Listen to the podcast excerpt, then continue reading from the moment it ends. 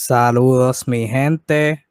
Buenas tardes, bienvenidos a otra edición de Tu Dosis de NBA. Hoy, como de costumbre, miércoles, miércoles 21 de julio del 2021.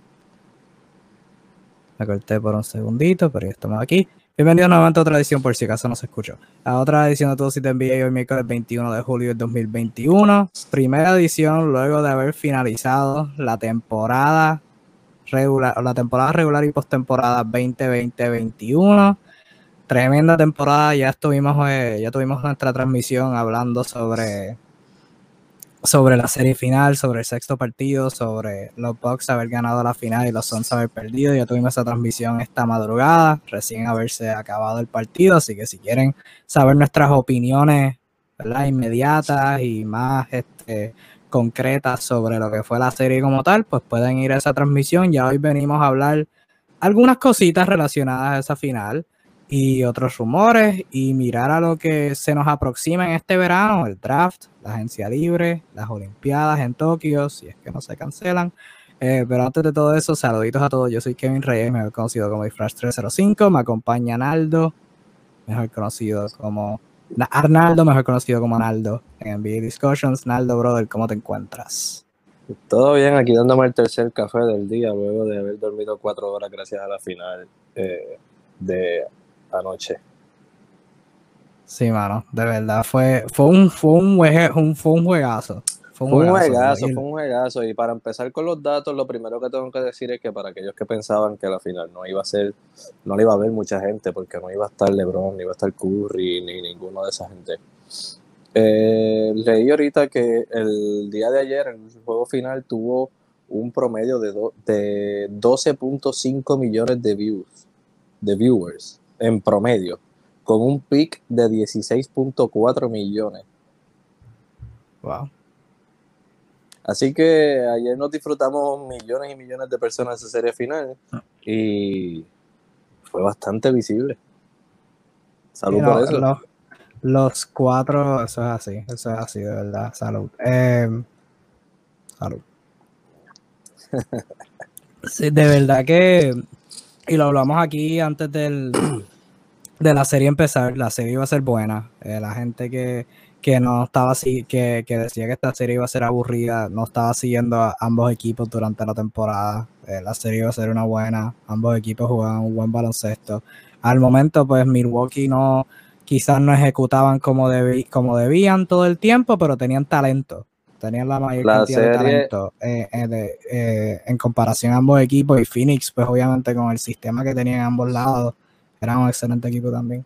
La serie nos dio eh, performance histórico, jugadas históricas, eh, momentos históricos, eh, estadísticas históricas. fue una serie mucho más allá de lo que el fanático casual estaba esperando.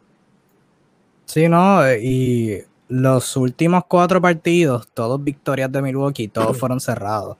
Y, ¿verdad? Cada cual, pues, aprecia eso como quiera, pero todos fueron cerrados. Obviamente el sexto pues, pues fue intenso porque uh, Milwaukee estaba al frente por 6, 8 puntos, pero Phoenix seguía ahí y uno estaba como que parado, como que Phoenix forzará el séptimo, o sea, podrán forzar el séptimo y el quinto y el cuarto fueron juegos legendarios. O sea, el cuarto que fue el juego del tapón de Yanis, que estaba defendiendo a Booker, se viró, corrió a donde DeAndre Ayton le dio un tapón limpio, tapón legendario. Y el próximo, el quinto en Phoenix, para romper el empate, que fue el del puente aéreo, el del corte de balón de Drew de Devin Booker. Y el puente aéreo que eh, honestamente fue una jugada súper arriesgosa. O sea, él, tiene, tenía el balón en la línea de tres y uno esperaba que él lo va a aguantar, va a la falta. Tipo tiros, el tipo intentó el honrón y lo pegaron. Y fue un puente aéreo favorable. Eh, los juegos como tales fueron entretenidos. Los finales, fue la, o sea, el final de los partidos como tal fueron bien entretenidos. La serie como tal fue, fue, fue súper divertida y ganó el mejor equipo de verdad, no, no hay dudas en eso, ganó el mejor equipo, ganaron los mejores jugadores, así que mucho crédito a los Milwaukee Bucks. Y como tú mencionaste, vimos muchas estadísticas históricas y la gran mayoría, si no todas, eh, son gracias a Mr. Giannis Antetokounmpo. y vamos a empezar ahora mismo hablando de Giannis Antetokounmpo porque él es la historia de esta serie. Eh, con, con, los promedios, de hecho voy a buscar los promedios ahora esta serie, sin mencionar el cierre que tuvo ayer en el sexto partido con los 50 puntos, los 14 rebotes y todo lo demás. O sea, fue algo sumamente histórico. Y esto, esta parte que voy a decir ahora no la hablamos ayer, pero estamos hablando de un jugador que hace dos semanas, antes de empezar la serie, tuvo una extensión en su rodilla.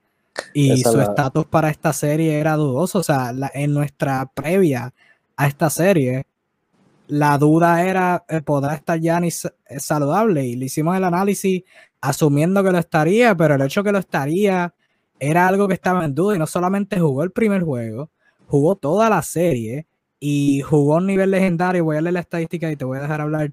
Giannis en la serie en seis partidos promedió 35 puntos, 13 rebotes, 5 asistencias, un robo, dos tapones, tirando 62% del campo, 20% en triples, pero solamente intentó dos y medio, y 66% en tiradas libres, intentando 14 por juego. Una actuación legendaria. A veces es difícil uno como que apreciar algo legendario porque tú lo estás viviendo al momento y es como que, wow, fue, fue brutal, pero una vez pasa el tiempo y es que te vas dando cuenta que realmente fue legendario y ha pasado con todo.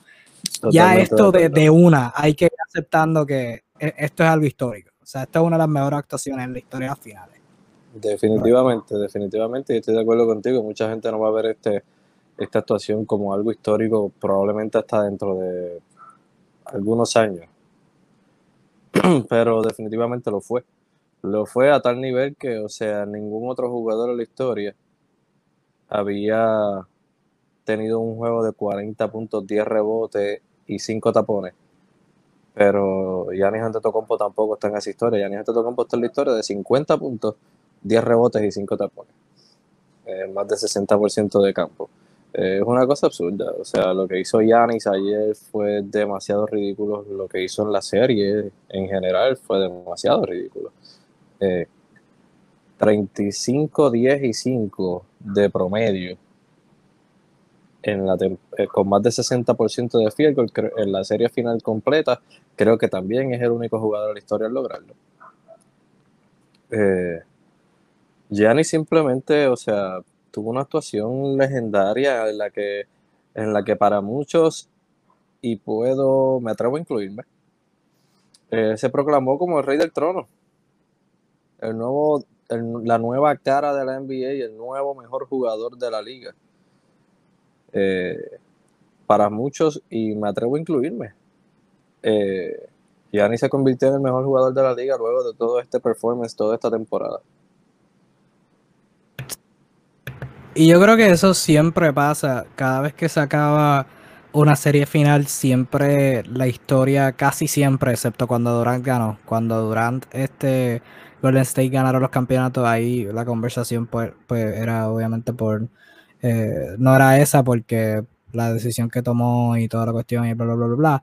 Pero usualmente, cuando un equipo queda campeón, el mejor jugador de ese equipo campeón es proclamado el mejor jugador de la liga. Yo creo que eso siempre pasa, pero este caso acá, eh, y de nuevo, estamos acá en el momento, así que la apreciación puede ser distinta, pero la, el nivel de, de dominación que mostró Yanis en esta serie, eh, le tiraron todo, le tiraron de todo, le tiraron todo lo que pudieron, eh, hablando de los Suns, y no pudieron no pudieron ejecutar. Y Giannis se merece crédito en todo nivel, en todos los niveles de esta postemporada ejecutó.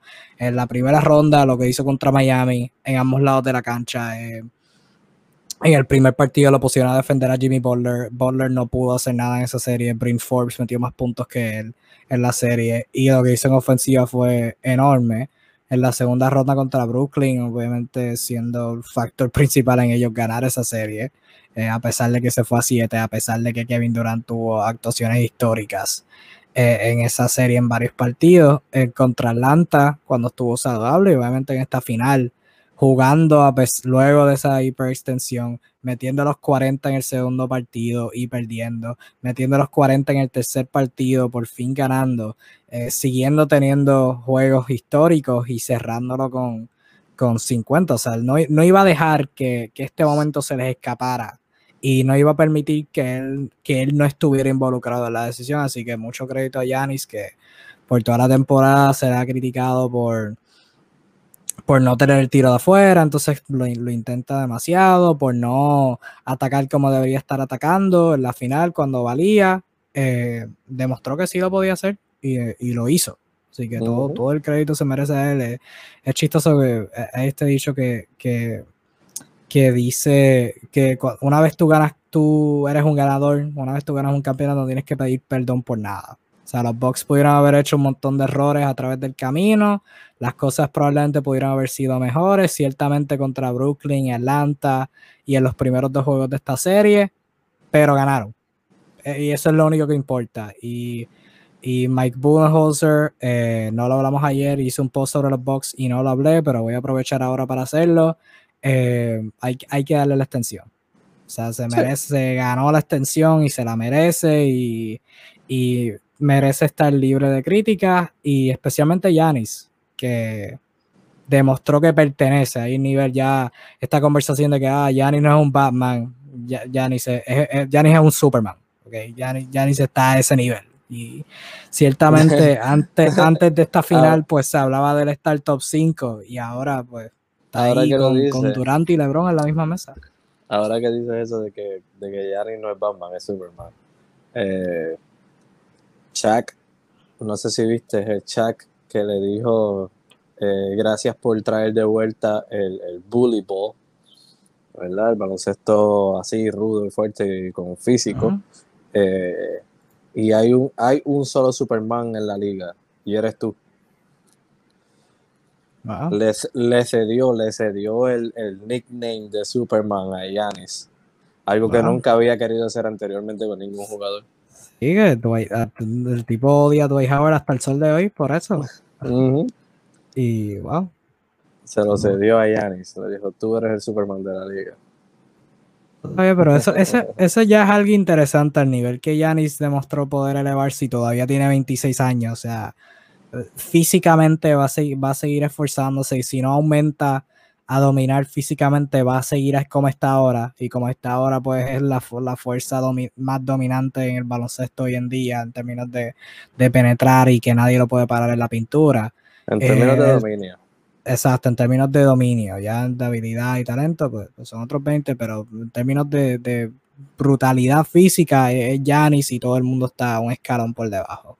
Eh, el tiro de afuera es algo que puede mejorar. Obviamente no va a estar a nivel Curry ni Clay Thompson ni nada por el estilo, pero algo que, que pueda ser una arma secundaria para que hagan otros equipos pensar en dejarlo solo. Las tiradas libres, que el último partido metió de 19 a 17. Eh, ojalá sea el primero de muchos juegos en donde se vaya más de 80% en la tirada libre. Y el manejo del balón, la defensa en el perímetro, o sea, todo, todavía tienen espacio para mejorar y, y, un post sobre los Bucks, quedó pendiente de hacer un post sobre los Suns y un post sobre otra cosa que tú brevemente mencionaste, sobre Yanis ser la cara de la liga, pero es curioso porque Yanis probablemente se acaba de acaba de establecerse como ese próximo jugador que con el que todo el mundo quiere montarse. O sea que, y lo hablamos ayer, que Milwaukee no tiene espacio salarial, pero quizás una de las cosas que pueda contrarrestar ese efecto es que las personas, los jugadores veteranos que estén buscando un anillo, vean a Milwaukee y digan, ok, Milwaukee es un mercado pequeño, pero tienen a Yanis. Tienen a ese chamaco que, que por, por todo lo que se ha dicho es bastante humilde, eh, no es egoísta, eh, no, no es mal compañero ni nada por el estilo. Y me no da tiene la este oportunidad de ganar. Exacto, y no, tiene este efecto negativo de que si pierden es culpa, es culpa tuya en vez de él, ni nada por el estilo. O sea, por, todo lo que se ha dicho, es bastante humilde y bastante positivo. Y es un tremendo jugador. Y todavía es joven. Y como tocaba decir, te da oportunidad para ganar. O sea que será bien interesante cuál es esa transformación con los Bucks y se convierte en quizás un destino de agencia libre para jugadores así que, que estén buscando un anillo. Será bien interesante ver eso. Y gran parte de eso es por Yanis, que tú lo acabas de mencionar. Eh, está en la misma mesa que, LeBron y Kevin Durant y Stephen Curry y James Harden, Anthony Davis, Joel Embiid, Nikola Jokic. Eh, está en la mesa con todo eso y tiene un argumento para ser mejor. Definitivamente. definitivamente tiene el argumento para ser el mejor. Jugador de la liga actual. Eh, probablemente lo es. Este, lo que, lo que ha hecho en las últimas tres temporadas ha sido absurdo. Ganar dos MVPs corridos, ganar el defensa del año y el MVP en la misma temporada. Esta temporada ganarse el All-Star MVP, el MVP de finales y campeonatos, que nadie lo esperaba. Eh, todo lo que ha hecho este hombre arrasado con la liga los últimos tres años. Y, y o sea, no, no, no hay un argumento válido que, tú, que alguien pueda usar para decir Giannis Antetokounmpo no es el mejor jugador de la liga por tal razón. Cualquier argumento que tú digas no tiene validez. Tú puedes pensar que por gusto o por X o Y razón, maybe, no es que él le falte algo, es que quizás alguien tiene algo más, no sé. Pero definitivamente Giannis está en la conversación para el mejor jugador de la liga, no tengo duda de eso. ¿Tú crees que es realmente el mejor jugador de la liga? Ciertamente, pues gana el campeonato y pues va a ver, va, se, va a tener esa alza, pero en términos de, de, él como jugador y cómo contribuye a su equipo a ganar, ¿tú crees, ¿tú crees que hoy es el mejor jugador de la liga? Me atrevo a decir que sí. Me atrevo a decir que sí. Cuando lo comparamos con otros jugadores con el que pudiera estar en la conversación, eh, obviamente LeBron James ya tiene 36 años, eh, sí es muy bueno, sigue siendo demasiado bueno, pero seamos honestos, eh, LeBron James está ya en, una, en, un, punto en su carrera donde está sumamente recostado en el lado defensivo. Este, y, y, no es un jugador que ataca el canasto como lo solía hacer antes. Y está obviamente en todo su derecho, como dije, tiene 36 años, no es lo mismo. el tiempo no pasa en vano. Eh, cuando tomamos en cuenta Kevin Durant, Kevin Durant viene de una lesión de la Aquiles, jugó fenomenal, tuvo una temporada enorme, eh, a pesar de que no la jugó completa, jugó la mitad o menos de la mitad, pero tuvo unas actuaciones enormes. Pero pues obviamente está el efecto salud y una vez más el efecto defensa que este año no fue tan genial como lo había sido anteriormente en Golden State. Eh, Stephen Curry, un excelente jugador, pobre en el lado defensivo, James Harden es igual, eh, Yanis es ambas partes. Yanis es excelente, es de lo mejor que existe en ambas partes, es de los mejores anotadores y rebotero de una vez. Y es de los mejores defensores. Se ganó el defensa del año el año pasado y este año otra vez fue All NBA First Team. Él es el mejor en ambos lados de la cancha, el mejor two-way player. Y no tengo duda de que Yanis, con lo que acaba de hacer, se pudo haber proclamado como el mejor jugador de la liga. Y ciertamente, y esto es algo en lo que quiero abundar en un, post que, haré, si no es esta noche, mañana, pero ciertamente que tú, tú bien lo mencionaste, tiene el argumento para ser el mejor jugador de la liga. Y si tú eres la NBA, claro, tienes a jugadores eh, buenos, tienes, eh, en términos de talento hablando, tienes una de las mejores en mi opinión, la mejor de fundación de talento joven que ha habido en la historia la NBA. O sea, en términos de talento, hablando de todos eh, los jóvenes que hay hoy en día, talentosos, eh, es la mayor cantidad que ha habido en toda la historia. Y puedes tener todos esos buenos jugadores, pero para la liga estar en el peak, para la liga estar a un nivel donde complazcan a, a los diehards, a, a tú y yo, a la gente que está viendo probablemente, o, y también al mismo tiempo a los casuales, a los que solamente vienen para los playoffs, es teniendo esa cara de la liga. O sea, esa persona que, todos quieran ver, ya sea porque quieren aplaudirlo o porque quieren abucharlo. Claro, La, NBA en su mejor momento ha tenido eso en todo, en todo momento. Sí, eso siempre ha existido, por, eh. Y te dura, y les dura una década a cada uno, básicamente. Sí, exacto. O sea, en los 80 Magic Johnson y Larry Bird. yo creo que es la única, yo creo que es la única era de, que hubieron dos. Exacto. En los 90 fue Jordan. Y, era como que esa rivalidad, exacto. En los 90 entró Jordan, después era Kobe. En el 2000 Kobe. En los, 10, en los 2010 LeBron y ahora en los 2020, eh, hay varios candidatos, pero yo entiendo que Giannis es la nueva cara del NBA, pero hay varios candidatos como Lucas, este, eh, Zion, que, que, obviamente tiene un potencial enorme. Eh, hay varios, hay varios, pero realmente yo entiendo que es Giannis Antetokounmpo el, el, ese jugador que se perfila a ser la cara del NBA. Sí, la liga la tiene que, lo tiene que aprovechar, o sea, e, esto y eh, es bueno que haya ganado el campeonato y tenga esa validación, o sea, como tú bien mencionaste que ya no se puede decir nada negativo de él porque a través de los últimos dos años la conversación siempre era negativa sobre Yanis, o sea, no puede ser un Batman, que si se tiene que ir de Milwaukee, que si no tira de afuera, que si no es talentoso, que si lo único que hace es correr y donkear, que si solamente, que si, si no midiera 6-10 y no fuera fuerte, no fuera nada en la liga. Nunca se ha hablado positivamente de él y pues ahora que tiene esta validación, que ganó este campeonato, es el punto perfecto para decir, mira, eh, este es el hombre, o sea, este es, el hombre que, tiene que, que, es la cara de la liga, que, que todo el mundo tiene que reconocer y que va a ser la estrella, que va a estar consistentemente en los playoffs, lejos en los playoffs, finales de conferencia, finales, y que va a hacer que todo el mundo vea, porque el resumen que tiene a sus 26 años, o sea, solamente va a crecer. Ahora tiene el primero, pero y si alcanza 5, y si alcanza 6, o sea, no sabemos qué, qué, le pueda pasar ahora, no sabemos cuánto éxito pueda tener. Claro, claro, no, y estamos en una era, este, Kevin, donde estamos en la era del fanático tóxico. Estamos en la era de que el que es fanático de, LeBron eh, tiene que criticar a cualquier otro jugador que se le pegue. Y estamos en la era en el que cualquier en el que jugadores como LeBron pues tienen un sinnúmero de haters que van a criticar cualquier cosa que él haga. Entonces la fanaticada se pierde se pierde de, lo que es la grandeza de un jugador por estar en, la constante crítica. Y, realmente, pues es como, estamos en una era donde también la, la,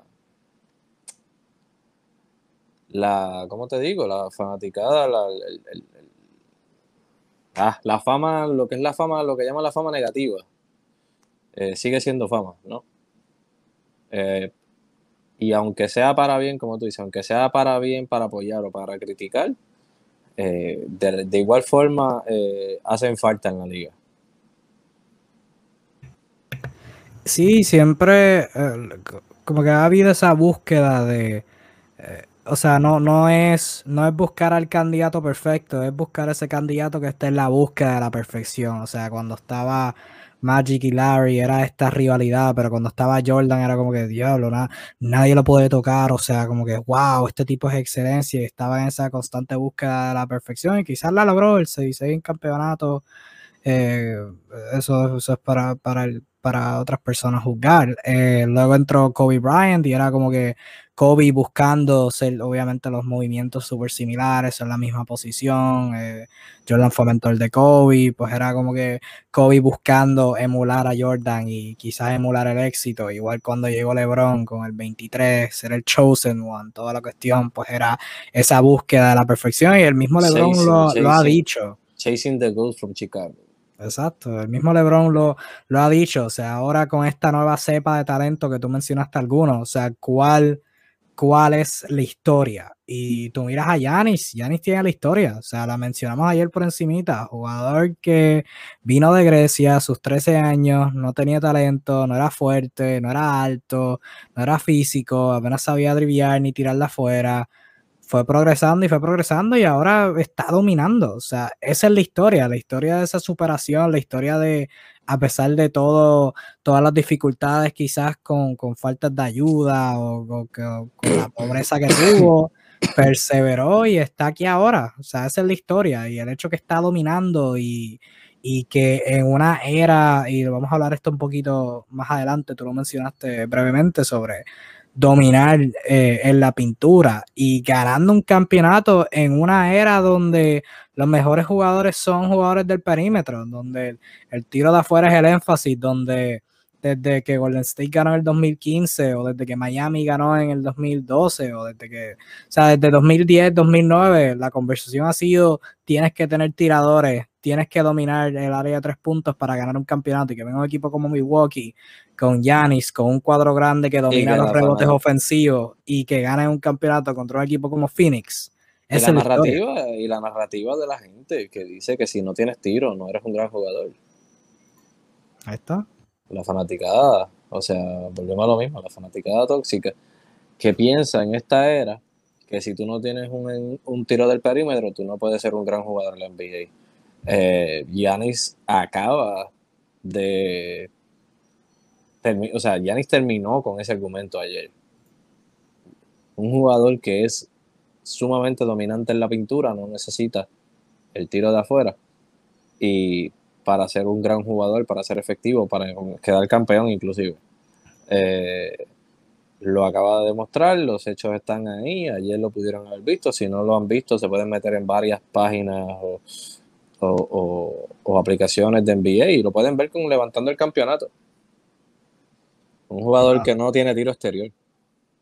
Sí, es, algo magnífico. Y esa escena de Yanis eh, con, el, con el trofeo, llorando y toda la cuestión, súper emocionado, eso eh, fue magnífico, de verdad. Estoy, estoy feliz. Estoy, feliz por Yanis, de verdad, estoy feliz. En términos de hablar sobre Yanis all time, esta es una conversación interesante porque tú hablaste del resumen por encimita. Eh, yo lo voy a mencionar ahora nuevamente, brevemente. O sea, un campeonato, un MVP de finales, dos MVP de temporada regular, back to back, un jugador de un DPOI, o sea, un premio de jugador defensivo del año, un MVP de All Star, cinco equipos All NBA, tres First Team, uno, dos Second Team y cuatro equipos All Defense, tres First Team, uno Second Team, ¿verdad? Sin nombrar otros, otros premios que ha logrado. es un resumen súper, súper extenso para un jugador que apenas tiene 26 años y que todavía va a seguir, o sea que hablamos de este Prime que por lo general es de 28 a 32 años y apenas siguiendo esa definición no ha entrado ese es un resumen ese es un resumen que jugadores con, con carreras de 15 años no han logrado tener Claro, estamos hablando de, de, jugadores como LeBron James y Michael Jordan que tuvieron sus primeros campeonatos a sus 27, 28 años, cosa que no está mal, pero el hecho que un jugador a sus 26 lo pueda hacer, eso es más impresionante y merece mérito. O sea, eso es lo que se está perdiendo mucho, que, que eh, y tú lo mencionaste, que rápido brincamos a, a hacer críticas de otro en vez de mirar al que hizo lo positivo y darle el mérito. Y brincaba mucho a criticar a otras, eh, eh, otras estrellas, otras leyendas por tardarse en ganar sus primeros anillos y tener sus primeros éxitos, pero Yanni se mantuvo leal y eventualmente lo logró. Y logró el campeonato ahora sus 26 y, como, y llevamos mencionando que todavía tiene tiempo para seguir mejorando y ganar más campeonatos. O sea que es algo súper impresionante lo que Yanis ha logrado. Y si lo miramos all time, y ahora comparándolo en términos de su resumen completo y resumen de otras leyendas del, deporte, ¿dónde tú pondrías a Yanis en términos de hablar all time? O sea, estamos hablando de top. Sí, definitivamente entró top 50, pero top, top 40, top 30, top 20.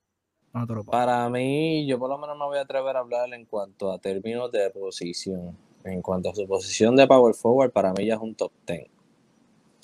Eh, honestamente, para mí ya ha sobrepasado a jugadores como, ya, ha tenido una carrera más exitosa y ha sobrepasado a jugadores como Kevin Garnett, me atrevería a decir. Eh, probablemente les va a doler a la gente, pero por respeto, pero probablemente. Dirna Whiskey no tuvo una carrera como la que ha tenido Yanis. Eh, hay jugadores que son leyendas y que ahora mismo Yanis a sus 26 años ya tiene un resumen mucho más grande que ellos. Y con un campeonato a sus 26 años, con el campeonato con el que el campeonato que, levantó ayer, ya sobrepasó muchas de esas leyendas que, que respetamos y que admiramos y que recordamos, pero realmente mucha gente no se va a atrever a decirlo por respeto, pero ni se ha sobrepasado ese tipo de jugador ya. Y todavía le queda muchísima carrera de por medio. Sí, no, es súper interesante eso. Ok, so, vamos a hacer algo. Yo tengo aquí una lista de un par de jugadores que son buenos, yo, ¿verdad? Diría que, son buenos a través de la historia del NBA. Y vamos a tener una porque nos queremos poner picante. Nos queremos poner picante y quiero poner a Arnaldo on the spot. Eh, yo te voy a decir un jugador, no, es una lista tan bueno, como, para ahí, pero no sé, vamos a ver cómo esto se desarrolla. Y tú me dices si Yanis es mejor que ese jugador que yo te mencioné en términos all time. Algunos son actuales, otros están retirados, bla, bla, bla, bla, bla. En términos all time. Eh, para tener una idea, ¿verdad? Para tener una idea de, más o menos dónde cae Yanis all time. No, le pusiste el número, pero este, vamos a ver si con esto podemos sacar un numerito. Eh, Michael Jordan, no. Obvio, no. No. LeBron James, all time, no. Em, obviamente esto en, ningún orden. Todos los jugadores son en ningún orden. Tim Duncan. No. Okay. Shaquille O'Neal. No, todavía. Will Chamberlain. Eh, bueno, tengo que respetar la historia de Chamberlain. Honestamente no soy de contarlo mucho cuando cuento all time, porque él estaba en otra época totalmente distinta donde era un jugador único en su especie, pero pues tengo que decir que no. Sí, ya en términos de, obviamente las estadísticas, pues nunca sabremos cuáles son, cuáles son eh, hechos y cuáles no y toda la cuestión, pero por lo que dice la historia de la NBA, como tú dijiste, que hay que respetar el legado. Magic Johnson, no. no. Karim abdul tampoco. Ok, no es que no, él no te estaba mirando. Eh, ok, estos son jugadores ya top 10. Esto ya. Sí, mencionaste, mencionaste una lista de probablemente top 10, debatiblemente top 10. Este, es obviamente ninguno que eso, porque todavía Giannis no está ahí. Sí, sí, sí. Larry Bird tampoco. No. Kobe Bryant tampoco. Tampoco. Bill Russell tampoco. Oscar Robertson. No. Ok, so ahí tenemos, ¿cuántos tenemos aquí? Tenemos 1, 2, 3, 4, 5, 6, 7, 8, 9, 10, 11. He mencionado 11. Ya ni no está top 10. Ok, perfecto. Hakim Olajuwon. No. Ok. Jerry West. Mm, lo mismo. Eh, respeto a la historia, este, y su legado, el logo y toda la cuestión, pues tengo que decir que no, pero pues eran otras épocas y otras cosas.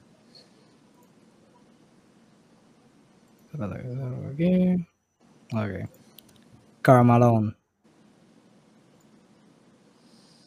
Mm. Eh, no tiene, no, no tiene un anillo. Voy a, voy a decir, no, pero para mí, o sea, para mí Carmalone sin anillo, en cuestión de su posición de power forward, para mí es el segundo mejor de la historia detrás de Tim Duncan. voy a decir que no por ahora. Carmalone tuvo 14 juegos de All-Star, tuvo aún más, un montón más All-NBA, tuvo dos MVP, igual, que Yanis. Eh, la misma cantidad de All Defense. Yanis le lleva un, un jugador defensivo del año, un MVP de finales y un campeonato. Hoy por hoy, no sé si llevarlo a ese nivel de Carmalone, pero no dudo que vaya a llegar ahí. Eh, sí, exacto, es posible. Ya Carmelo es más totales. Una vez Janis tenga que 18 temporadas eh, eh, ya en su resumen, pues la conversación es obviamente distinta. Eh, Julius Irving. Wow.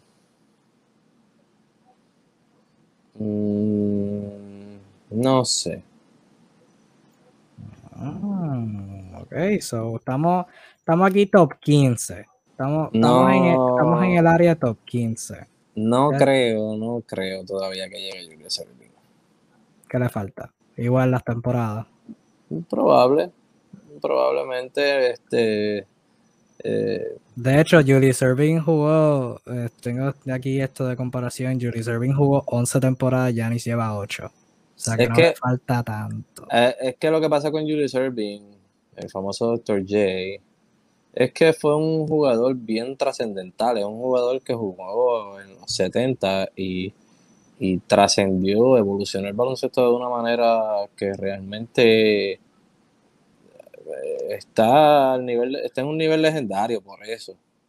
Independientemente de sus números y todo, te diría, estadísticamente hablando, mirando, mirando lo que han hecho cada uno, probablemente Yanis ya alcanzó a- a el nivel de, de, de Julius Erving, pero en cuestión de, de- de trascendencia en los años y, y- y- y el impacto que tuvo en, en la liga, pues probablemente Yanis no haya llegado ahí. Sí, ya en términos de estadística, en términos de, de promedio y mejor No tiene nada que envidiarle a playoff. De hecho, Dr. J le debe envidiar a Giannis. Exacto. Pero sí, ya en términos del impacto, pues, una conversación distinta. Ok, so, estamos, estamos en 15. Ya, ya pasamos territorio top 15. O sea que aquí tengo par que esto se puede poner interesante. Moses Malone. Mm, contra.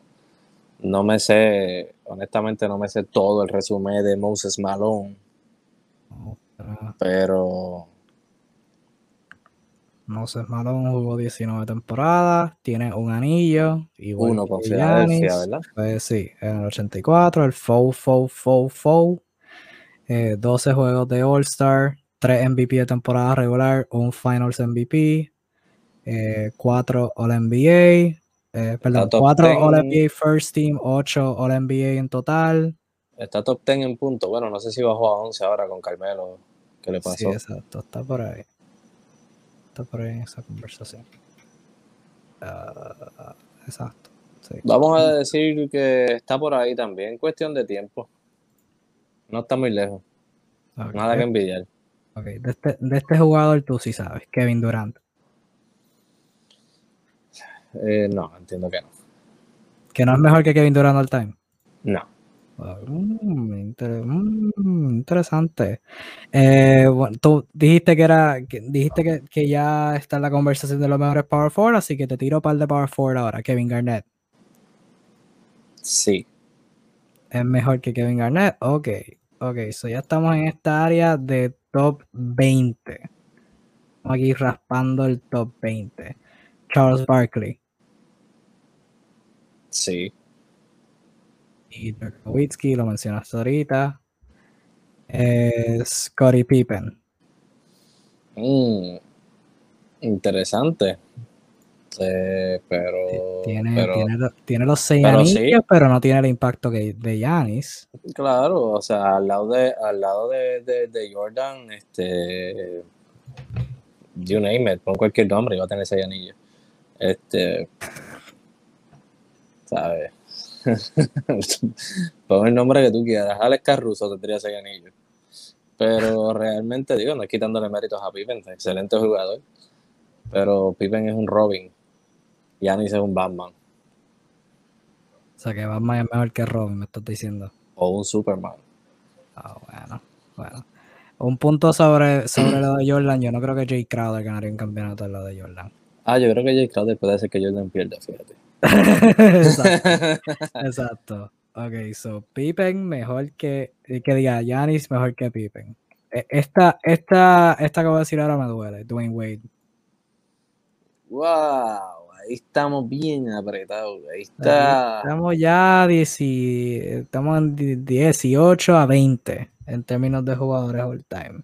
Está bien apretado. Este. Wade, eh, tiene Wade tiene los tres anillos. Hablamos de actuaciones all time en finales. Wade tiene Wade- el 2006. Exacto, ese es el, ese es el, ese es el campeonato de, de importancia en la carrera de Wade, donde él fue el Batman al lado de Shaq. Y obviamente los otros dos tuvo excelentes eh, performance, pero obviamente Sí, sí, el hombre, sí. el hombre de la cabeza fue LeBron.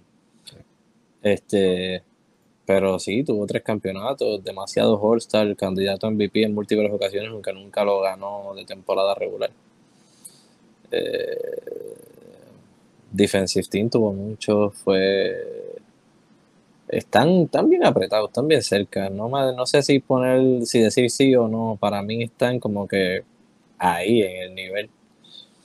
Sí, yo creo que lo, mismo que con, con uno que estábamos hablando ahorita. Yo creo que ya ni le faltan más los totales. Una vez ya tenga, tenga un par de temporadas más. sí, sí. No, Yanis, pues ya sí. Porque tú puede no ganar, puede no ganar más nada, o sea, más ningún MVP o campeonato. Simplemente añadirle a sus totales y, y estaría sobrepasando a la gran mayor, muchos de los que estamos mencionando ahora. Sí, sí, ya. O sea, Dwayne Wade tuvo, tuvo una, una carrera larga, pero los últimos años pues ya fueron el de sexto hombre, ya este no jugando al mismo nivel, o sea que ya eso se impacta, pero el prime como tal, o sea, el prime que tuvo Dwayne Wade 2006 hasta Mira, 2012, 2013. Dwayne Wade para mí, bien personal, bien personal. Dwayne Wade para mí fue en un momento dado el mejor jugador de la liga. Cuando todo el mundo estaba hablando de LeBron en Cleveland, yo veía más a Dwayne Wade como el mejor jugador de la liga que a LeBron. En esos entonces, cuando quedó campeón en el 2006, para esos tiempos. Obviamente el mejor de la liga era Kobe, pero en términos del momento, yo creo que Dwayne Wade en un momento lo vi como el mejor o uno de los mejores jugadores de la liga, debatiblemente con Kobe Bryant. Wow, o sea que. Ok, respeto, respeto. Eh, ok, so Dwayne Wade, no. Stephen Curry. No, Stephen Curry es un jugador trascendental también. No lo ven ahora mucha gente, pero hablarán de él en 50, de aquí a 50 años. Sí, de acuerdo. David Robinson. David Robinson. Sí, el de San Antonio. Uy, está por ahí, está por ahí. Está más o menos en ese nivel. Un 50-50. Está en ese nivel. Tiene campeonatos, tiene MVP. Obviamente el career high de David Robinson es de 71 puntos. Ese tipo era súper dominante. Este, pero no está muy lejos de la conversación. Okay. Isaiah Thomas, el de Detroit, obviamente. por, si acaso. No, no, no, Isaiah Thomas no. Isaiah Thomas no. Isaiah Thomas Era, era un jugador en su tiempo. Okay. John Stockton. Ah, mi, no de mis point favorito, sino mi favorito. Este. Tiene mejor resumen. Tiene todo para decir que sí, excepto que obviamente John Stockton es el líder en asistencias y estilo de toda la, de toda la historia. ¿no? Este jugó 20 temporadas, si no me equivoco, y fue sumamente saludable. Eh, ya longevity y 20 temporadas y en las 20 fue súper bueno. O sea que ¿no? tuvo tiempo comiendo banca ni nada. Y jugándote todos los partidos, básicamente, ¿sabes? Es la única manera en la que tú lideras la liga en asistencias y en estilo de la manera tan, tan atroz como lo está haciendo él, que le lleva 3.000 asistencias al segundo lugar. Este, me atrevería a decir que obviamente, como te dije, Yanis tiene mejor resumen, obviamente es MVP, eh, campeonato, Batman otra vez, al lado de Stockton, que técnicamente era un Robin, al lado de Carmelo. Eh, sí, me atrevería a decir que sí. Ok, ok, está bien. Steve Nash. Sí. Jason Kidd. Sí. Ray Allen. Sí. Y por último, no me vinieron a la mente otros jugadores buenos, eh, Allen Iverson. Eh,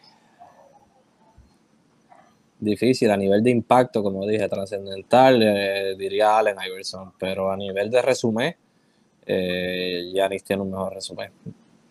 Ok, so, en promedio, y esos fueron los primeros jugadores que me dieron a la mente, probablemente hay un jugador así súper legendario que, se me olvidó, pero eh, un promedio un poquito este, así a lo loco. Estamos hablando de que Yanis está en la conversación para para ser uno de los mejores 20 a 25 jugadores en la historia de la NBA. Y todavía tiene 26 años. Pudiera decirse, pudiera decirse. O sea, tiene, como te dije, tiene un resumen ahora mismo a sus 26 años que jugadores en 18 años no tienen. Así de bueno. eh, es el, eh, eh, es la, ha sido la carrera de Yanis, así de bueno ha sido Yanis. Y ganar un campeonato en esta era, en un equipo como Milwaukee, Milwaukee, que no ganamos un campeonato en 50 años, aparte de todo el resumen de MVP, defensa del año y todas esas cosas, ganar un campeonato en Milwaukee tiene un peso se murió. Pero sí, lo que, lo que hizo Yanis en Milwaukee fue brutal. Saluditos a Carlos Díaz, que está por ahí. Este, saluditos, Carlos, espero que estés bien. Eh, pero es, una victoria para, los mercados pequeños. Ahí se lo pasó a lo que se murió brevemente. Este, no sé, esta cuestión me sacó. Eh, ¿sabes? Ganar un campeonato en Milwaukee, en esta era de los super equipos y de donde están todos juntándose con todo el mundo y las superestrellas están jugando todas en conjunto y Yanis este, haciéndolo. Yanis haciéndolo en Milwaukee con jugadores tipo clase B como Middleton y Holiday, que son excelentes jugadores, pero no están al nivel de, de por ejemplo, LeBron con AD o, Kevin Durant con Harden y Kyrie. O sea, este, haberlo ganado todo con ese equipo tiene un peso increíble. Eh, eso, eso también hay que, hay, que, hay que tomarlo en cuenta a la hora de hablar de resumen de, de Giannis no solamente el hecho de que se convirtió en campeón, que es dos veces MVP, que es defensa del año, que es todo eso, sino que el cómo ganó el campeonato. Es lo mismo que pasa con Dirk.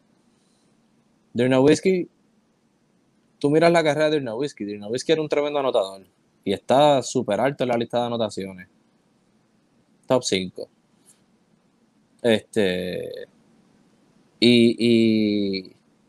Pero aparte de eso, Nowitzki no te ofrecía mucho más allá. Él no era un excelente pasador. Él no era un buen defensor. Él para, para medir siete pies no era un excelente rebotero. Muy pocas veces llegó a promediar los 10 rebotes. Eh, pero la manera en la que él anotaba y el peso que tiene el campeonato que tuvo en Dallas en el 2011, el peso del campeonato junto, el, junto con el hecho de que es uno de los mejores anotadores de la historia, eh, consagran a Whisky como uno de los mejores jugadores de la historia. Ah, y el resumen de él no te dice mucho, se ganó un MVP nada más. Y ese MVP mucha gente lo pelea y dicen que fue robado. Porque lo ganó promediando creo que 24 y 9, una cosa así. Eh, y Kobe y otros jugadores como Wade y todo tenían unos números increíbles, incluso Tim Duncan. Pero, pero el hecho de que, de que tenga un MVP, de que esté en el tope de la lista de anotaciones, y en la manera en la que ganó el campeonato, contra quien lo ganó y cómo lo ganó, el peso que tiene ese campeonato, consagra a Nowitzki como uno de los mejores en la historia por eso mismo. Eso hay que verlo también en el futuro cuando veamos el campeonato de Giannis en Milwaukee. Sí, y la historia debe recordar el hecho que él pudo haber haberse quedado a gente libre, pudo haber pudo haberse ido, pudo haberse montado en Miami, Golden State, Dallas, Toronto, los miles de equipos que se reportaron se decidió mantenerse leal, se quedó en el mercado pequeño. El mercado pequeño hizo buen trabajo en rodearlos de, piezas eh, aptas para contender. Y en efecto, ganaron campeonato. O sea, todo el riesgo valió la pena. O sea, que se, se, lo merece. Que cierto punto es esperanza para los mercados pequeños. Que, oye, si hacen las cosas bien, si consigues el jugador correcto y no eres como New Orleans o Cleveland la primera vez que LeBron estuvo y esperas un montón de tiempo y en realidad eh, haces los movimientos y haces la eh, hacer los movimientos para, para, rodear a tu estrella de jugadores para ganar, que es posible, o sea, lo puedes hacer. Claro, ¿no? Y, buena esperanza a todos los equipos que no, no necesitas tener una estrella, que llama a otra estrella, que llama a otra estrella, formar un trío y ahí ganar. O sea, que hay, hay más de una manera. Y eso Claro, claro, ¿no? Y o sea, míralo desde este punto de vista, este, Kevin, por los últimos tiempos, eh, los mercados pequeños han tenido su espacio para, para, para crecerse, para, para estar ahí entre, entre los mejores. Me voy a atrever a decir, mira, mira Golden State Golden State no era un mercado, a pesar de estar eh, eh, eh, en San Francisco y esto, en California, Golden State no era un mercado grande, era el tercer equipo en Los Ángeles. Y hasta que no empezaron a ganar y hasta que no empezaron, O sea, ellos comenzaron ganando como un equipo de mercado pequeño. Ahora es un equipo que tiene un valor increíble, que está en los mejores cinco, yo creo, entre todos los deportes en la lista de Forbes en valor. En dos puntos y pico de billones cuesta ese equipo ahora, pero no, es, no solía ser así. No solía ser así. Eh, y hay muchísimos equipos haciendo grandes, grandes este, eh, actuaciones por mucho tiempo en mercados, en, a pesar de ser mercados pequeños, y hay mercados grandes que no logran encajar en el sistema y no logran eh, sobresalir. Mira Boston. Boston era es el equipo con más campeonatos en la historia y solamente tiene uno en los últimos 20 años. Un campeonato, el del 2008. Los Knicks son un mercado grande y siempre han sido una basura de equipo desde que se fue Patrick Ewing. Están empezando a salir del buquete ahora que llegaron a playoffs por fin. Y son equipos de mercado grande. ¿Sabe que realmente esta, esta mito, este mito de los, digo, no es un mito, es una realidad, ¿verdad? De que sí, antes los equipos de mercado grande siempre sobresalían sobre los mercados pequeños, pero yo creo que eso se está acabando. Ok, sí tenía un excelente equipo y era un mercado extra pequeño y daba batalla eh, eh, entre los mejores. O sea, de que realmente eh, yo creo que en los últimos años los equipos de mercado pequeño han, han podido competir con los grandes siempre y cuando, claro está, estén dispuestos a hacerlo, ¿no? Porque no lo vas a hacer a fuerza de pick solamente, hay que, hay que querer invertir, hay que querer pagarle a los jugadores, los jugadores quieren dinero y si tú estás dispuesto a pagar, por más pequeño que tú seas, eh, vas a conseguir ese, ese, llegar a esa cima.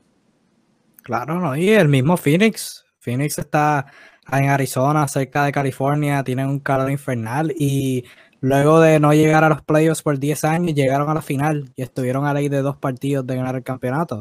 O sea que es esperanza para ellos. Utah este año tuvo el mejor récord en toda la liga. Es un mercado pequeño, nadie nunca ha querido ir a Utah. Sea que e, es bueno para, para esos equipos y que un equipo campeón lo haya podido hacer, pues es bueno en ese aspecto. Y otro aspecto que hay que mirar, y vamos a hablar de eso ahora brevemente antes de cerrar, es el, el efecto de, de qué hicieron ambos equipos para llegar a este punto que la NBA como tal pueda eh, replicar. Eh, porque sabemos, la liga es una, la NBA es una liga de copycat. O sea, la liga es, funciona de tal forma que el equipo que tiene éxito lo hizo siguiendo una fórmula, los demás equipos van a tratar de copiar esa fórmula porque si le funciona a ellos, una variación le tiene que funcionar al otro equipo.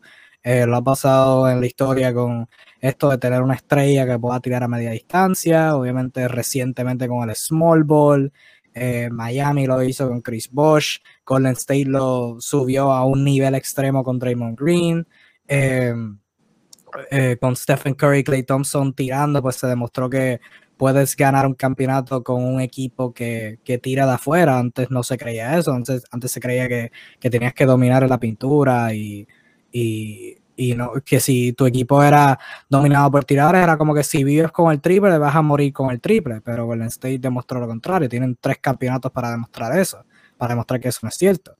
Em, en el caso de ya fuera de la cancha, en términos de transacciones, lo que se vio con Toronto en el 2019, hicieron el cambio con Kawhi, se vio como un riesgo, Kawhi lo que estuvo fue un año, pero el cambio valió la pena, o sea que demostró en ese aspecto de que si tienes una oportunidad para jalar el gatillo, jálalo, y te preocupas sobre el futuro después, este mismo año Phoenix, ¿verdad? Por, por eh, dar una breve contestación mía.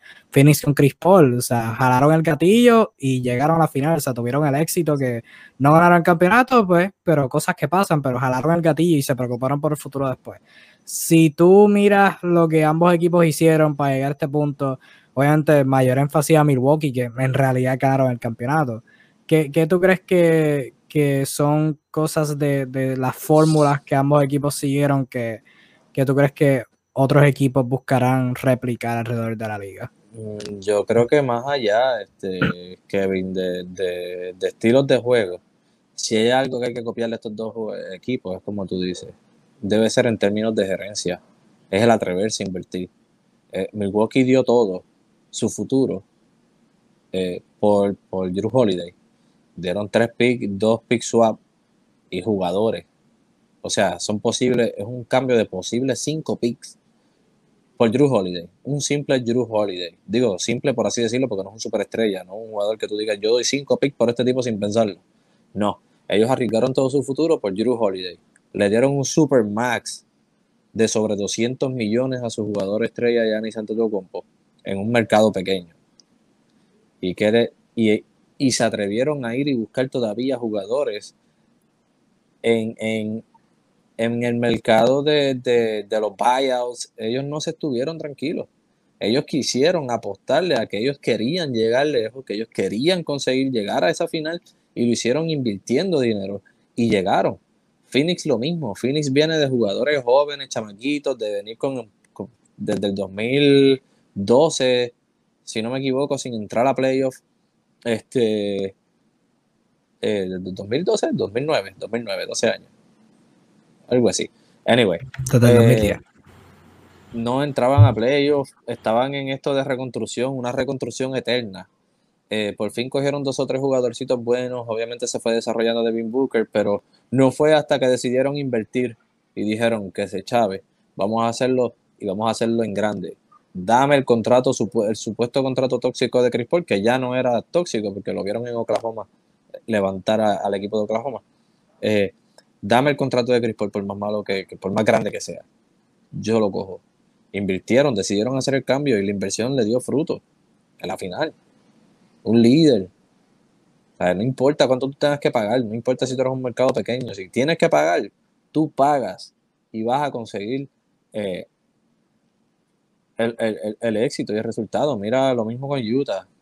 Criticaron, criticaron el, el, Supermax de Donovan Mitchell, criticaron muchísimo más el, Max de, de Rudy Gobert. Y, en qué resultó? En número uno en, la, en toda la liga y, y a pesar de todo, una excelente actuación en playoff, aunque se hayan eliminado. ¿Sabes? Yo creo que si hay algo que hay que tomar de estos dos equipos, más allá de sistemas en cuanto a juego, que es como tú dices, lo que pues mucha gente copió, quiso copiar de Golden State y, antes de Golden State, este Mike D'Antoni, que a Mike D'Antoni lo vienen copiando por años. Eh, cuando, en, cuando en Phoenix creó la, el jugar a 7 segundos o menos, eh, que era un juego sumamente rápido con Steve Nash y todo su equipo, lo implementó de nuevo en Houston y tirando una cantidad de triples absurda. Y de momento todo el mundo empezó a tirar cantidad de triples absurda. Eh, obviamente Golden State fue quien mejor le sacó provecho a eso, porque tenía los mejores tiradores de la liga. Este, Mm, pero más allá de, lo que es el sistema de juego de alguien en estos dos equipos, yo creo que más allá de eso, lo que si hay algo que copiarle a estos dos equipos es eso, es atreverse a invertir. Ellos lo hicieron sin miedo. James Jones eh, se ganó el ejecutivo del año, llegó a la final, un equipo que no había entrado a playoffs.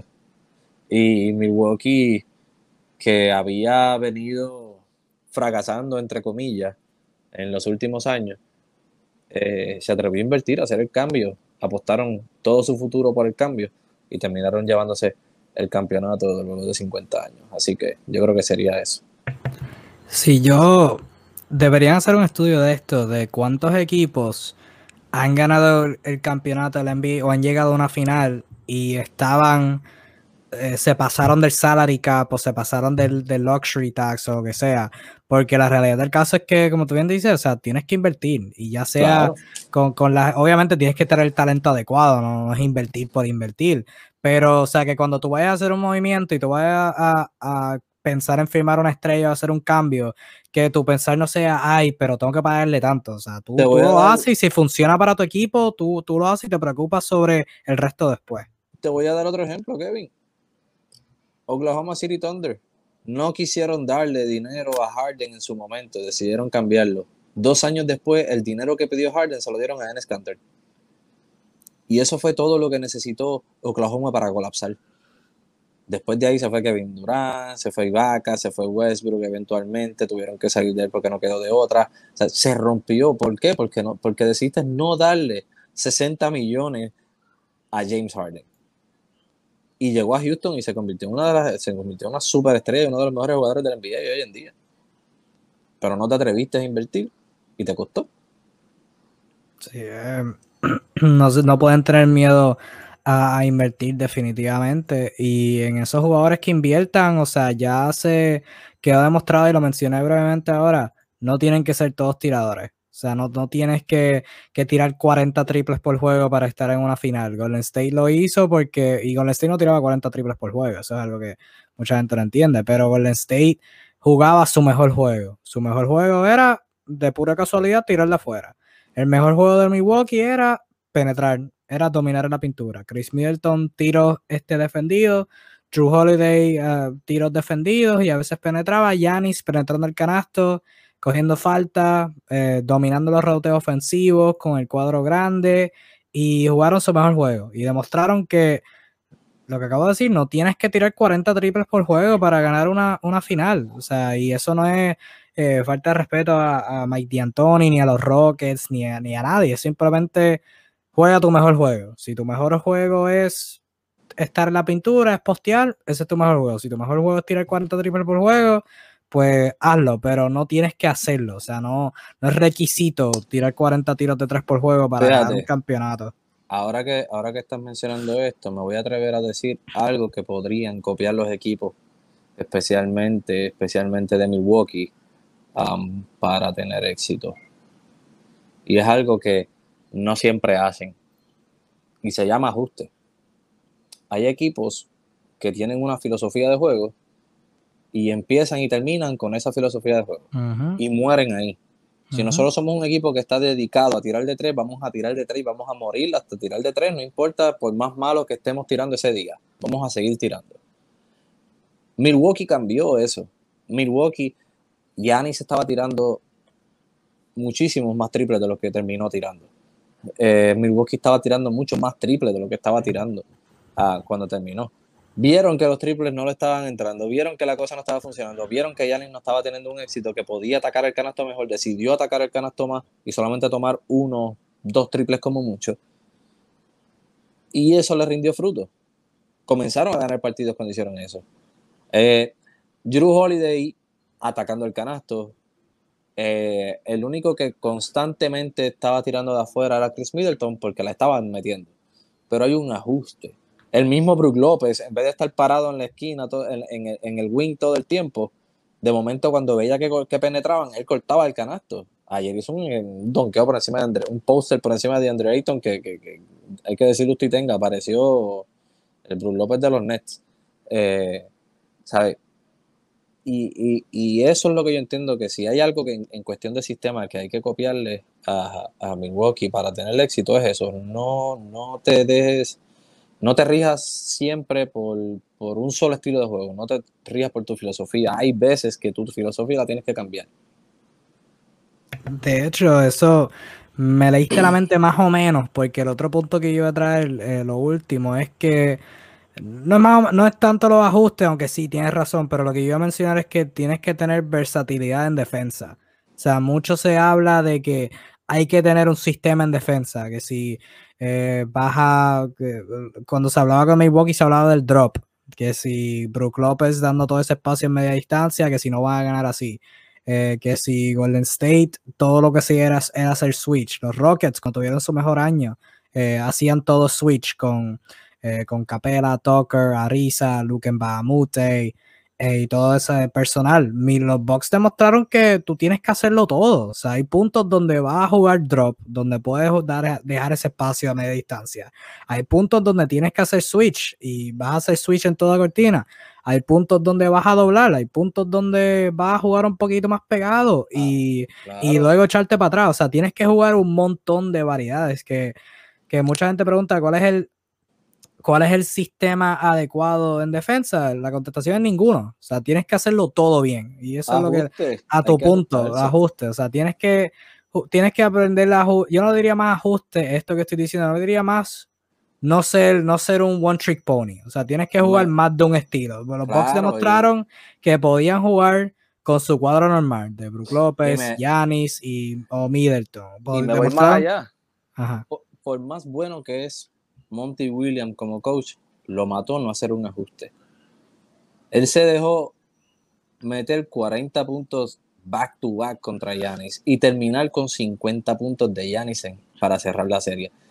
Él en ningún momento intentó hacer la muralla que le hicieron los equipos que le ganaron a Yanis en años anteriores. El que lo hicieron trabajarse los puntos que metía. Nunca.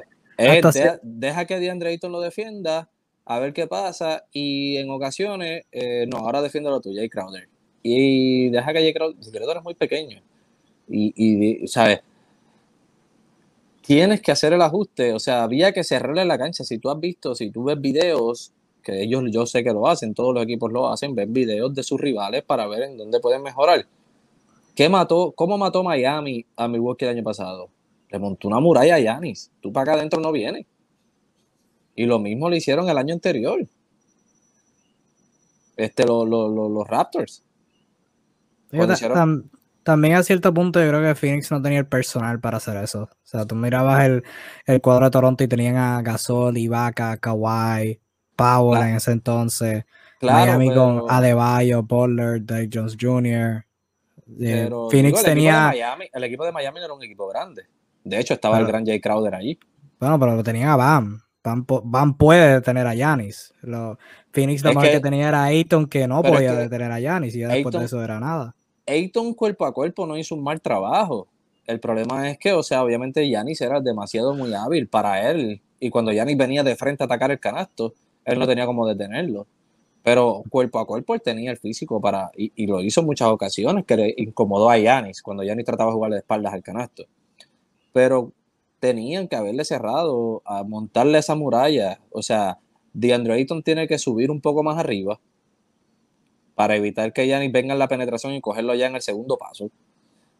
Y cuando Yanis venga a atacar el canasto, todo el mundo debe venir a cerrarle esa pintura. Y le vas a coger ofensivas y lo vas a hacer fallar y lo vas a hacer entrar en frustración y todo ese tipo de cosas pueden cambiar el juego. Pero Monty Williams nunca hizo un ajuste, se mantuvo siempre en el mismo plan. Y el plan le costó. Yanis le metió 130 puntos en tres partidos. Eso es absurdo. Y gran parte de esos problemas se fundaron por, lo que estaba diciendo, o sea, la versatilidad de los cuadros. Milwaukee, lo mencioné en la madrugada, Milwaukee podía jugar grande con López y Portis a la vez, podían jugar small ball con Yanis de centro, que en realidad no es tan small ball, pero eh, podían usar a Yanis de power forward, de small forward, o sea, en cualquier variedad de posiciones y la ofensiva de Phoenix se frenó en gran parte por la versatilidad que tenían en defensa. O sea, luego de los primeros dos juegos donde le, tiraron de todo y nada les funcionó, y lo hablamos aquí, aquí en vivo, ya después de esos dos partidos, los últimos cuatro, Milwaukee lo averiguó y Phoenix se metieron en el lodo y no pudieron hacer nada. Y gran parte de ese mérito se lo merece Milwaukee, así que si algo pueden copiar es eso. O sea, como tú dijiste, ajustar y ser versátil, o sea, poder jugar más de una manera. Golden State en sus mejores años podían jugar más de una manera. Todos los equipos que han ganado campeonato en la última década podían jugar más de un estilo. Podían ajustarse y podían jugar cuadros diferentes y jugar small, jugar grande, jugar normal y podían tener éxito en cualquier, en cualquier formato. Así que yo creo que eso sería lo principal. O sea, no, no hay una manera correcta. Mientras más maneras tengas, mejor. Yo creo que así podría resumir eso. Sí, definitivamente. Bueno, pero fue una temporada súper entretenida. Ya en estas próximas semanas, pues vendremos hablando más sobre, sobre lo que lo que lo que ha pasado eh, durante esta temporada. Pero nada. Eh, se aproxima el draft, que es la semana que viene, 29, si mal no recuerdo. Eh, el 29 por ahí, las Olimpiadas empiezan este domingo. Eh, las Olimpiadas algo brevecito, ya pues obviamente estaremos hablando de las Olimpiadas a medida que vengan o que estén ocurriendo. Eh, son en Tokio, eh, involucran a 12 selecciones, empiezan el domingo, ya pues son horas de madrugada, porque obviamente pues las horas de diferencia y toda la cuestión. están los anfitriones Japón, está Argentina, Australia, República Checa, Francia, Alemania, Irán, Italia, Nigeria, Eslovenia, España y los Estados Unidos. Obviamente mucho talento de NBA en múltiples equipos. En Japón está Rui Hachimura, en Argentina está Campazo, está Scola, en Australia hay como seis. Eh, si Ben Simmons tuviera tiro de afuera o si la ciudad entera de Filadelfia no lo hubiera masacrado, estaría él también. Em, Eh, ¿Qué otra selección? Luca llegó a Eslovenia por fin a, un mundial. Sí, ese, el, yo quiero, eh, estoy, hay, hay muchas selecciones que hay que velar, obviamente Estados Unidos con lo que... Italia eliminó a Serbia, eso fue una sorpresa. Sí, Estados Unidos, hay muchas historias interesantes aquí en esta Olimpiada, España, obviamente eh, eh, ganaron plata en el 2012, bronce en el 2016, siguen con el mismo equipo básicamente. Nigeria ha sorprendido enormemente. Nigeria tiene un montón de talento joven, tiene a Mike Brown, que es dirigente, que eh, ahora mismo es asistente en Golden State, dirigió a Cleveland, un montón si de hay Algo, si hay algo que podemos ver de esto ahora, que vamos a poder ver, apreciar mucho en este mundial, es que cada vez la competencia en el mundo va, aumentando. Va aumentando enormemente. Y hay equipos con grandes talentos que se quedaron fuera. Dígase Canadá, que tiene... Puerto Rico. Canadá tiene un equipo completo de, de, NBA, básicamente, y no entraron al Mundial. Eh, existen equipazos, o sea, República Dominicana tiene un excelente equipo, no entró. Este, ¿verdad? República no entró. No. Serbia, tú, Serbia, tú lo mencionaste. Serbia tiene un excelente equipo y no entró. Eh, o sea, hay un sinnúmero de jugadores con un y equipos con tremendo talento que se quedaron fuera. La, la, brecha en, el talento mundial se está cerrando. Sí, eh, y, y, talento joven. O sea, esto, España, pues hay equipos que tienen sus veteranos, pero este, Nigeria, tú lo mencionaste, tienen a tienen a la, mitad del equipo de Miami, o sea, tienen a este y otros jugadores de colegial que vienen por ahí que ahora entraron a la NBA. Vemos, eh, vemos, vemos a, vemos a, normalmente, normalmente vemos a Estados Unidos yendo con 12 jugadores de NBA y decimos, olvídate que esto se acabó. Pero, pero pronto, y, quién sabe, ya en este mismo mundial tengamos una sorpresa. Y si no es en este, pronto vamos a tener eh, mundiales en donde Estados Unidos no va a poder conformarse con, con, poco y va a tener que llevar lo mejor que tengan porque el talento está en aumento en el mundo. Y eso es algo que es súper, súper, súper interesante y súper, súper bueno de ver. A mí me gusta esa parte. Sí, hay que ver qué pasa ahora con Estados Unidos. Obviamente se fueron uno y dos en exhibiciones y ciertamente pues le faltó un poquito en defensa. Ahora tienen a van a tener a Devin Booker, Drew Holiday y Chris Middleton. Hay que ver cómo ellos encajan porque no, no han esos equipos no van a practicar. O sea, ellos viajan de ahora para Tokio, no van a tener muchas prácticas. y el talento joven. Dos y dos, dos y dos, o tres y dos en exhibición. Sí, algo así. Eh, le ganaron a Argentina, le ganaron España, perdieron con Nigeria, perdieron con. ¿Quién fue el otro Australia. equipo? Australia. Australia, Australia tiene un equipazo. Sí, y eso que. Australia tiene, lleva el mismo equipo con años, Escola con 47 mil años y todavía sigue jugando como si pudiera estar en la NBA y es algo increíble de ver. No, en Australia, en Australia, en Australia es, grandioso ver a, Patty Mills convertirse en una leyenda, en un superestrella cuando se pone su uniforme. FIBA Party. FIBA Party es un fenómeno. Cuando se pone su uniforme es un fenómeno. Este, y, eso que, y eso que, por Australia no va a participar Ben Simmons. Exacto. No, por eso sí. Si, la ciudad, si la ciudad entera de Filadelfia no hubiera crucificado a Ben Simmons, Ben Simmons estuviera en uniforme de Australia y estaría bien apretado, pero aún así siguen teniendo un buen equipo. Pero nada, este ya de las Olimpiadas estaremos hablando este, una vez pues empiecen los juegos durante la semanita y toda la cuestión, son del 25 hasta el 7 de agosto, son torneos cortos, tienen su, fase de grupo y pues ya entran en los brackets. Todavía pienso que Estados Unidos va a ganar oro porque pues, el talento es bien difícil evitarlo, pero si algo les pasa durante el camino. Dos juegos de pues exhibición no es para mar si pensarlo peor, pero. Sí, pero, pero como tú dijiste, o sea, pueden, pueden darle competencia, ya esto no es como, como 2012, 2008, que están consistentemente dando peras de 20, 30 puntos. De 50, de 40, de 30, todo el tiempo era por ahí arriba. Ya las cosas están un poco más, se están cerrando cada vez más. Sí, va a ser bien interesante. Así que mi gente, siempre, o sea, hay baloncesto por ver, eh, hay noticias de NBA por, por ver y hablar. Así que nosotros estaremos acá como de costumbre en tu dosis de NBA a través de todo el off-season y durante toda la próxima temporada hablando de todo lo que acontezca en el mundo de la NBA y todo lo que involucra el baloncesto NBA. Así que quédense pendientes de eso, pendientes de nuestros posts y toda la cuestión. Estrellita siempre para que les saquen nuestros posts primero, denos like, este, síganos, eh, sintonicen a toda la edición de Todos y NBA, todos nuestros posts, todos, nuestros otros live aparte de Todos y NBA que ven así bien esporádicos. Pero nada, mi gente, nos vemos en la próxima. Gracias por estar aquí. Disfruten el baloncesto y cuídense mucho.